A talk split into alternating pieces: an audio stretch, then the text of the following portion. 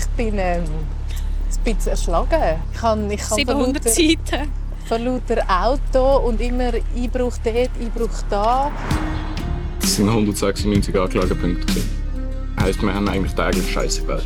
Die Geschichte hat bei uns ja Aktion Maloja geheißen. Weißt, irgendwann hast du das Gefühl gehabt, scheißegal und immer mega Sachbeschädigung. Mhm. Weißt nicht irgendwie vorsichtig vorgehen, sondern einfach Tatsch, bumm. Ja. Er alleine, er alleine hat das nie angekriegt. Das war eine Gruppendynamik Angelegenheit. Es gibt irgendwann keine Grenzen mehr. Es ist einfach alles normal. Wenn plötzlich alles normal ist, was schief läuft. Normal, dass es immer mehr Tempo braucht. Normal, dass Gesetze keine Rolle mehr spielen. Normal, dass man sich ausklingt aus der Gesellschaft. Und alles weglässt. Ich weiß nicht, ob das, was wir alles gemacht haben, überhaupt verzeihbar ist. Sechs Monate Vollgas, sechs Monate Verbrechen. Das ist die Realität des damals 18-jährigen Till. Sechs Monate wie im Rausch. Das ist «Böser Till, Leben am Limit», ein SRF-Podcast. Folge 2 «Der Crash». Wir sind Patricia Banzer und Sabine Meyer.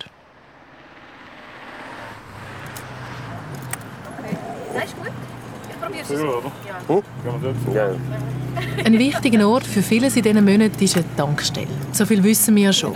Treffpunkt für all die, die nicht genau wissen, wo sie hergehören. Darunter eben auch der Till und sind schon damals enge Freund der Jonas. Der Ort selber ist unspektakulär. Ein paar Bäume, eine Fleckwiese. Hallo. Äh, Päckchen Marlboro Rot und ein Päckchen Camel Blue. Der Till deckt sich mit Ziggis und Red Bull ein. Nein, ist okay, danke schön. Schönes Tag noch. Zurück in die Vergangenheit gehen, alles nochmal holen, ist anstrengend. Draussen nimmt er zuerst mal einen tiefen Zug, lehnt an die Motorhaube und schaut um. Kopfweh. Eigentlich gibt er uns zu spüren, hat der Ort nichts mehr in seinem Leben zu suchen. Ja, ich weiß nicht, ich habe nicht sonderlich viele gute Erinnerungen und mache eigentlich auch um die meisten Menschen einen Bogen oder ich mag sie nicht oder nicht mehr oder will auch nicht mehr mit ihnen zu tun haben. Die meisten wollen noch irgendwie mit mir schwätzen und lustig und alles, aber das will ich nicht. Darum ist es ganz okay, dass ich nicht mehr hierher komme.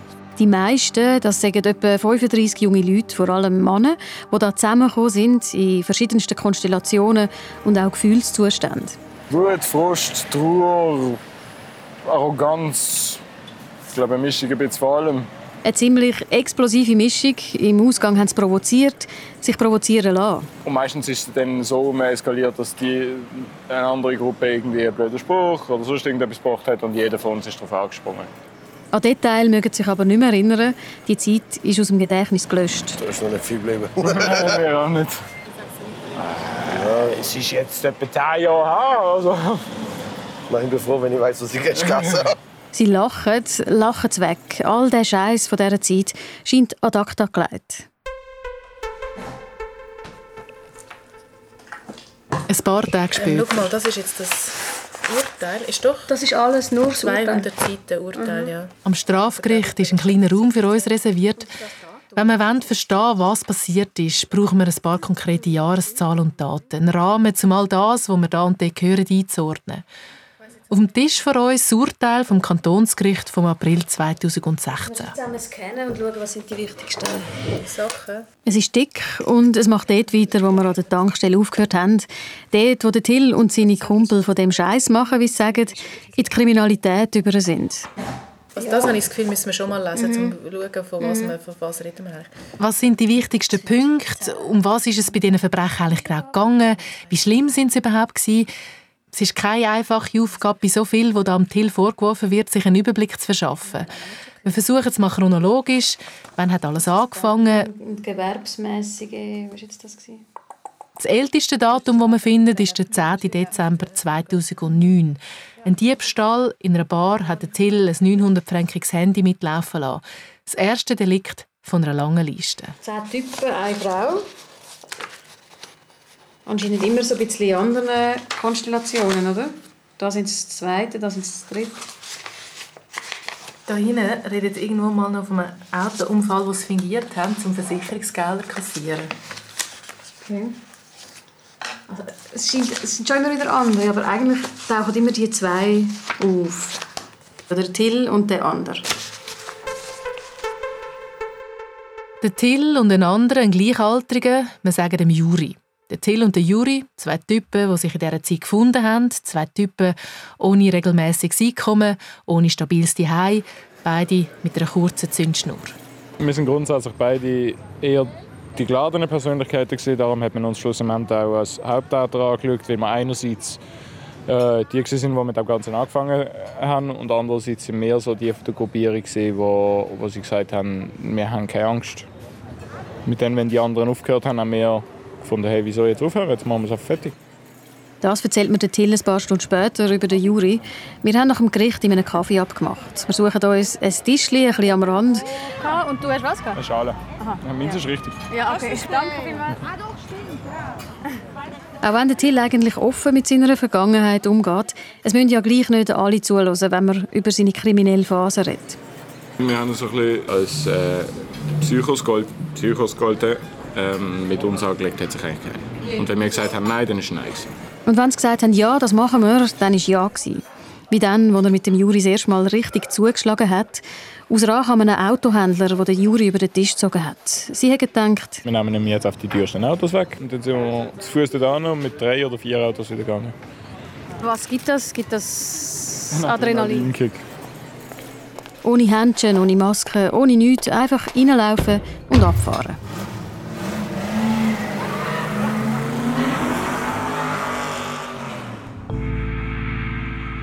Ab dann ist die Hemmschwelle gebrochen. Ab dann geht es willkürlich und sehr nach dem Lustprinzip weiter. Haben Sie aber das Auto gar nicht mitgenommen? Sondern das Portemonnaie Bargeld? Nein, schon wieder Sonnenbrille.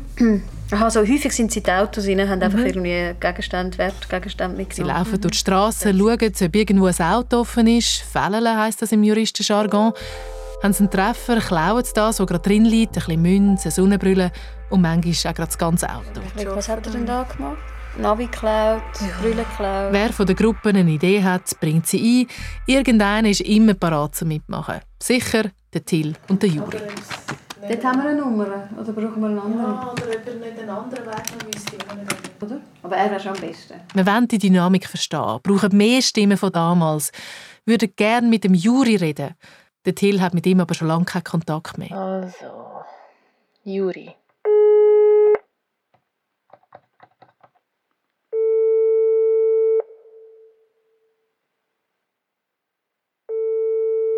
Und diese Festnetz- und Handynummern, die wir auftreiben können, schellen ins Leere, auch wenn wir immer wieder und zu allen Tageszeiten versuchen. Das ist, glaube hoffnungslos. Dafür komme ich den Kontakt von einem anderen Freund von damals über. Wir sagen dem Ben. Auch er war beim einen oder anderen dabei, gewesen, hat eingebrochen, Auto geklaut und demoliert. Das war ein Ausgangs-Hotspot.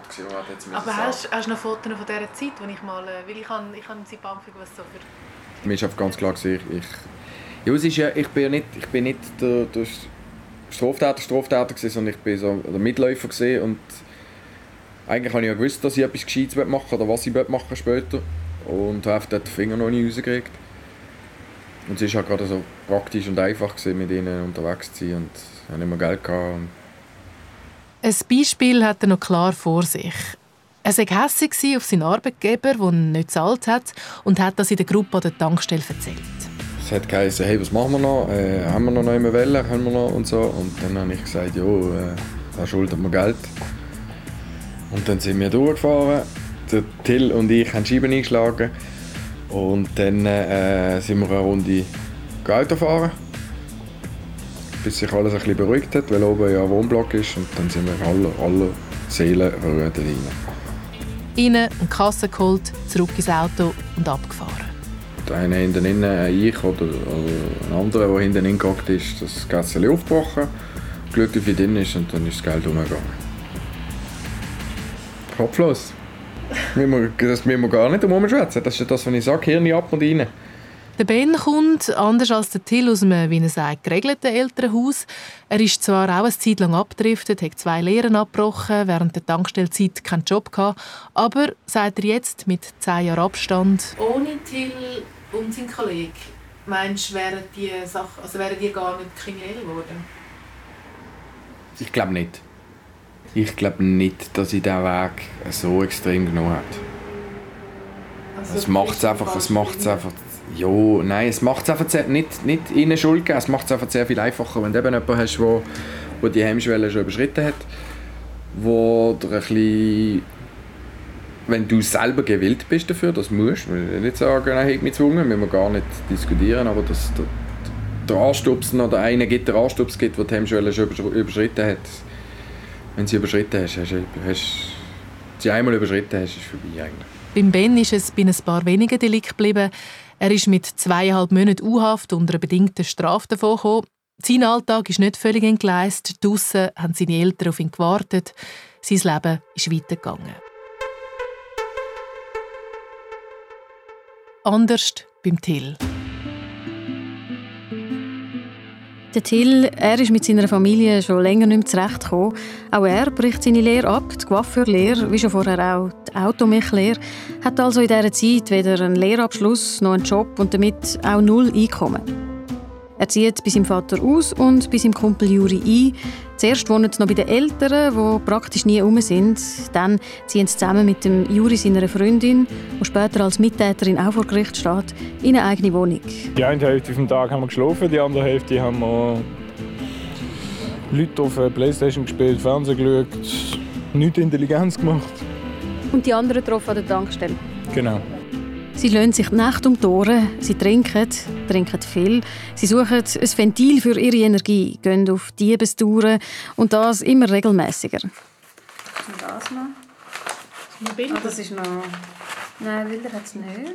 Das keine Eltern oder Geschwister oder Jugendarbeiter. Gut, er hat gesagt, das, das hat er schon mal erzählt, es ist, es ist immer wieder mal irgendwie eine alte Kollegin oder so vorbeigekommen. Aber er gesagt, in dem, in dem Groove innen bist du einfach null empfänglich. Dann hörst du gar nichts mehr. Also abhalten ist, glaube ich, hat niemand mehr können. Mit einer Freundin von dieser Zeit habe ich ja noch telefoniert. Mhm. Und die hat gesagt, sie hätte das gar nicht mitbekommen. Das sei in so einer, ich glaube, das war wirklich in einer totalen Parallelwelt. Gewesen. Also, ja, so tönt es ein bisschen. Ich glaube, das halbe Jahr war vielleicht einfach unauffindbar für die. Mhm. Ah, unser Tee ist fertig. Gut. In dem Rausch hat nichts anderes Platz. Auch nicht die schwierigen Familiengeschichten. Die erst recht nicht. Es hat keine Zeit und keinen Platz dafür. Man hat auch gar nicht über das geschwätzt. Es hat eine Dynamik angenommen, wo alle so ein bisschen das verdrängt haben, so gut wie möglich. Sie geben lieber Gas. Es ist schwer zu erklären, aber eigentlich haben wir es einfach immer sehr lustig dabei. Ja, sagen wir so, es sind einfach immer lustige Situationen gesehen, nicht im Sinne von Einbruch ist lustig. Der Till macht nochmal ein Beispiel von einem Einbruch. Wo in Autos eingebrochen sind, Alarm geht los, alle rennen den Weg entlang, also ich habe Hürden laufen über Sofas, durch Schrank durch, die Tür schnappt vor mir zu, ich will die Tür aufmachen, der Türgriff bricht ab, so Sachen. Wo dann auf dort stehst und eigentlich ist es voll beschissene Situation und dann musst du einfach lachen, weil du hast den Türgriff in der Hand und hast keine Ahnung, wie du rauskommen Der Abstand zu den Gleichaltrigen wird immer grösser. Und was ich auch noch recht erstaunlich finde, wenn so die Akten durchliest, ist so das Tempo, die sie hatten. Also, ich meine, täglich. Mhm. Irgendwann war es glaube täglich. Gewesen. Am Anfang, ich kann es nicht so abschätzen über die Monate. Wahrscheinlich ist das gar nicht ohne gegangen, oder? Also, irgendwie so der Speed, einfach immer noch mal einen draufsetzen, immer noch mal irgendetwas machen, einfach ja, nicht zur Ruhe kommen. Das, was wir hier sehen, sind Akten über sechs Monate von seinem Leben. Die Hektik, Geschwindigkeit, Distanz zu anderen in seinem Alter, die war aber schon vorher da. Gewesen. Ich habe mich vorher schon abkapselt von der Realität außenrum äh, durch Drogen halt. Das heisst, der Hang zu der Realität habe ich schon bei den Drogen verloren. Der Till raucht und trinkt schon mit zwölf steht in den Akten. Dann kommt das Kiffen, das er aber nicht so gut vertreibt. Später, irgendwann, kommt das Koks. Ah, fast ein Jahr mehr oder weniger täglich von morgen bis zu oben Koks genommen. Bis er mit 17 eine Überdosis verwünscht. Dann haben wir die Zunge bis in die Hälfte durch, bis äh, der Arzt haben wir im Spital gesagt, das ist kurz vorm Feierabend gesehen, ja. Und also hast du einen Zusammenbruch gehabt? Ja, einen epileptischen Anfall und wäre fast draufgegangen, laut Arzt. Und das war eigentlich so der Punkt für mich, wo ich wusste, habe, jetzt lassen wir die Finger davon und habe dann auch die Finger von heute auf morgen davon gelassen. Aber eben, es ist dann so ein bisschen wie eine Suchtverlagerung in, in, in das alltägliche Kriminelle hineingerutscht. Vom Koks zur Kriminalität, von einem Krieg zum nächsten. Die Deliktserie mit 18, die Monate im Rausch und Adrenalin, haben also eigentlich eine andere Sucht ersetzt: Kokain. Und was hat Kokain ersetzt? Wir merken, wie wenig wir noch wissen von dieser Geschichte vom Till.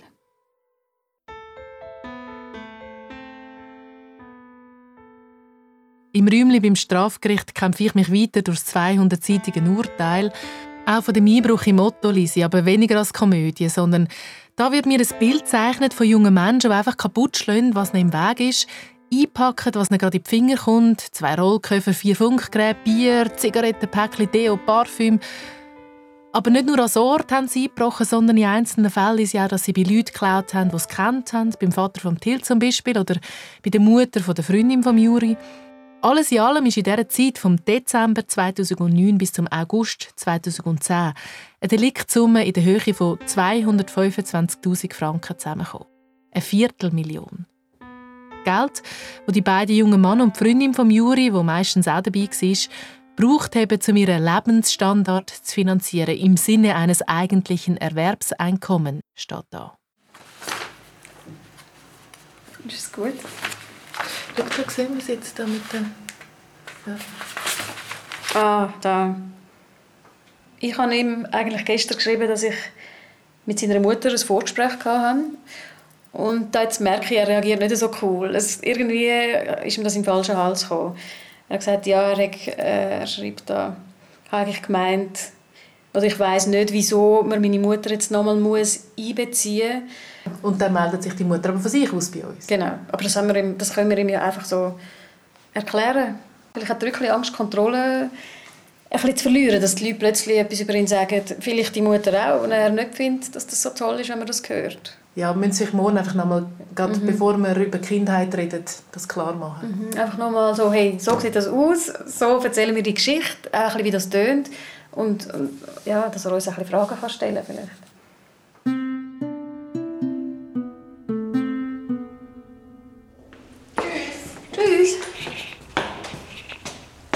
Ich lasse Sabine im Büro vom Strafgericht mit der Akte Till allein gang zwei Stück auf und trifft dort noch den damaligen Staatsanwalt Mark Balke.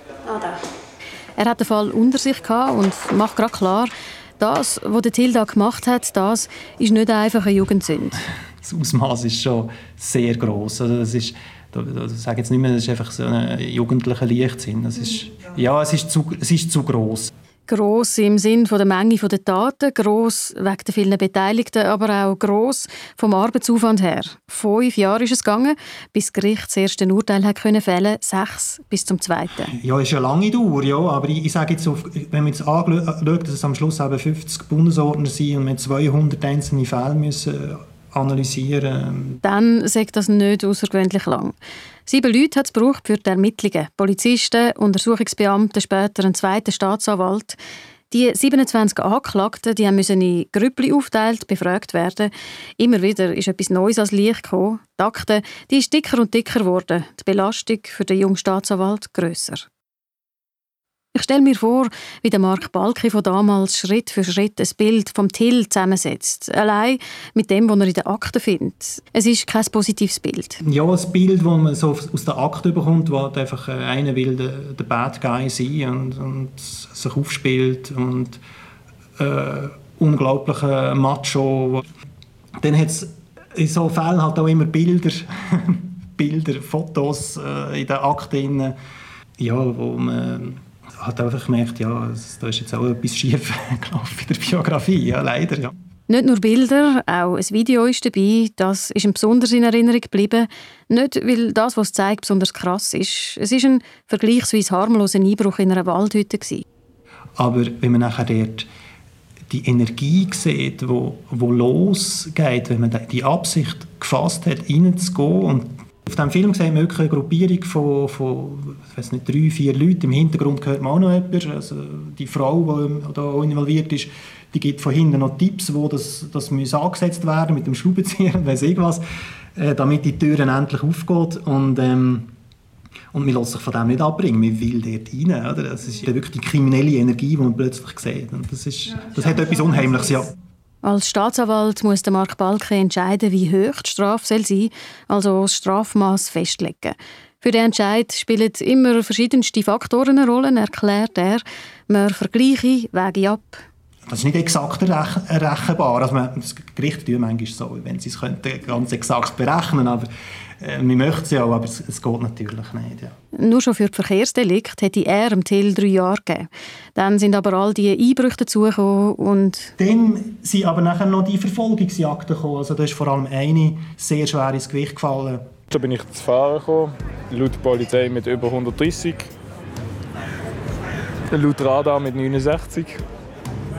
Ja, und dann ist ein Polizist etwa 500 Meter vor mir auf der Straße gestanden, allein und hat die Hand aufgehabt, quasi äh, ich soll anhalten. Und auf dem Polizeivideo ist ersichtlich, dass ich nicht bremse, sondern dass ich abschalte und Gas gebe. Und ein Kind ist also auch gefährlich nach dort gestanden. Und, und für, schon allein für diesen Fall ist er ja wegen Gefährdung vom Leben verurteilt worden. Bei mir ist es äh, ist nicht nur an der Grenze gegangen, für mich hat es eine Grenze überschritten. Aber das war dir dort nicht bewusst, oder? Nein, erst im Nachhinein. Mal eine Übersicht hast und Aber hat er gesagt, dass er gegeben hätte ohne die Vergewaltigung? Weil die passt ja schon nicht so in das Ganze. Ja, er war der Meinung, ich meine, für die Jahre, die er nachher hatte, dass nur schon die Verkehrsdelikt einen grossen Teil ausmachen. Dass nur schon das besoffene Fahren und Rasen oder das Schnellfahren. Mir macht es noch ein bisschen Bauch, die Vergewaltigung. Ich weiß nicht, wir müssen sie erwähnen, ja. aber wie und was heisst denn... Also weißt, ich kann einfach ein bisschen ich will nicht, dass am Schluss heisst, äh, Tilda Vergewaltiger, dass das so wie das der Nein. einzige Fokus ist. Und wenn man es erwähnt und man müsst ja fast, dann, dann bringst du es nicht mehr aus dem Kopf. Das ist sowieso so. Und irgendwie richtig gerecht werden dieser Sache können wir ja auch nicht. Wir können ja nicht graben und herausfinden, was war. Das können wir ja sowieso nicht. Nein. Und ich merke schon jetzt, als ich das in der Akte so detailliert gelesen habe, ich ja. habe im Moment gerade nicht so Lust, mit ihm zu reden. Ich muss mir zuerst wieder so ein bisschen das Bild sortieren. Also ja, ja. ja macht etwas.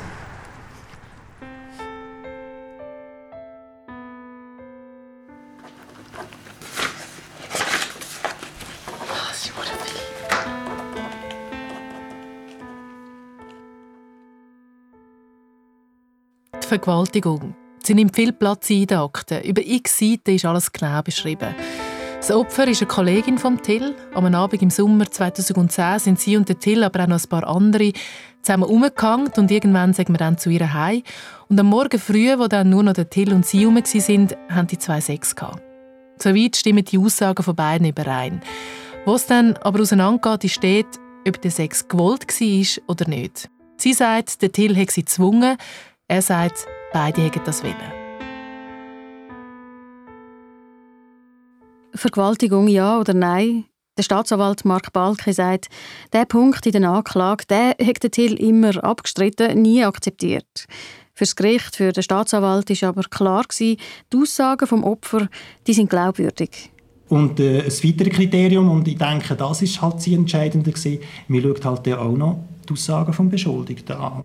Und, und das ist einfach, es ist einfach hin und vorne nicht aufgegangen. Also das ist vor allem immer wieder etwas Neues gekommen. Da sage ich einfach, egal was passiert ist, für die Beurteilung vom, vom Fall ist das für einen Beschuldigten schlecht, also wirklich miserabel. Also da, da, da sagt man besser nichts. Der Till aus Sicht vom Gericht also unglaubwürdig und damit schuldig. Anders sieht das sein damaliger Anwalt, Dietmar Grauer. Als Pflichtverteidiger ist er am Till zugewiesen worden. Ähm, das kann gut gehen, es kann nicht gut gehen. Also beim, beim, beim Herrn Till ist das, ist das eigentlich von Anfang an gut gegangen. Er erklärt mir am Telefon, Corona-bedingt empfängt er zurzeit niemand persönlich, ja, das Vertrauen zwischen ihm und dem Till, das hat gestimmt. Der Till sei immer offen und ehrlich gewesen, und er glaube darum am Till, dass wenn er sagt, die Frau hätte Sex auch wollen. Aber als Anwalt wüsste er auch, viel können wir in so einem Fall nicht machen. Ja, weil das Problem ist, ähm, es ist immer Aussage gegen Aussage in solchen Situationen, weil es in der Regel keine Zeugen hat. Und da geht es dann immer um die Glaubwürdigkeit von der Person, die das behauptet. Es geht auch um die Glaubwürdigkeit vom Betroffenen, ähm, vom vermeintlichen Täter. Und das ist natürlich ein Abwägen. Und, und das ist jetzt in dem Fall zu Ungunsten von Till ausgefallen. Da lege ich jetzt natürlich meine Hand ins Feuer rein. Er ist für das verurteilt worden. Aber ich glaube es bis heute nicht, dass es wirklich eine ist.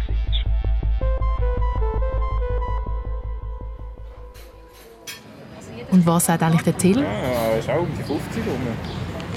Ich spreche es an bei unserem Gespräch im Kaffee. Kein einfaches Thema zum Anschneiden und kein einfaches zum darüber reden. Der Till Er hat immer gesagt, ich bin es nicht gewesen. Verurteilt worden ist er trotzdem dafür. Klar ist, er will das Kapitel hinter sich lassen. Äh, am Anfang, als ich das erfahren habe, war es äh, Wut. Wut, Enttäuschung. Irgendwann hat es dann angefangen, an mir selber zu zweifeln. Habe ich wirklich habe ich doch einen Fehler gemacht? Habe ich Grenzen überschritten? Bin ich ein Arschloch gewesen? Und irgendwann später, und auch heute muss ich sagen, aus irgendwelchen Gründen hat sie dass er so gemacht wie sie es gemacht hat. Es interessiert mich heute aber auch nicht mehr, wieso.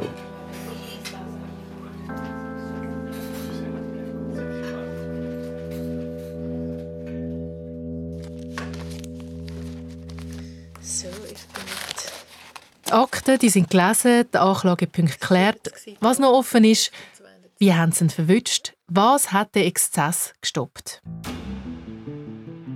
Es ist der 15. August 2010, ein grauer Sonntag. Der Till ahnt noch nicht, dass er heute für lange Zeit das letzte Mal zu der Tankstelle fährt, um dort mit seinen Kollegen abhängen.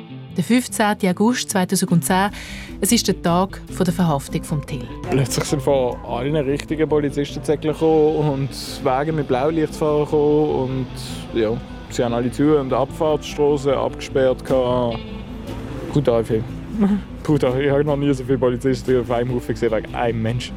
Aber du hast ja nicht gewusst, dass es um dich geht, oder hast du das gewusst? Ja, in dem Moment, als sie zu mir gesagt haben, habe ich gewusst, dass es um mich geht. Doch. Und wie viele sind denn ihr? Äh, zu vier, fünft, irgendwie so.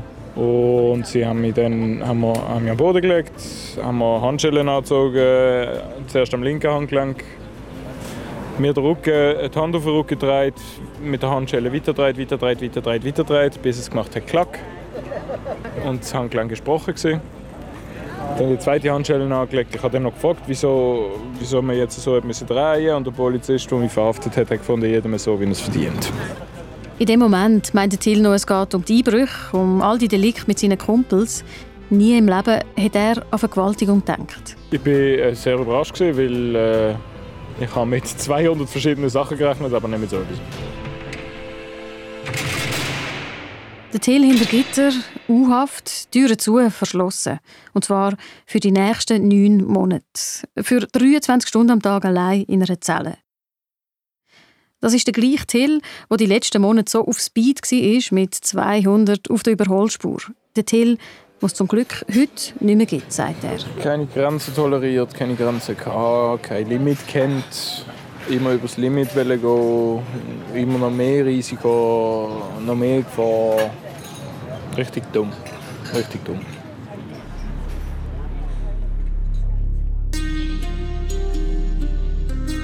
Aber so eingesperrt sein, weg von allen, für den 18-Jährigen ist das damals keine neue Erfahrung.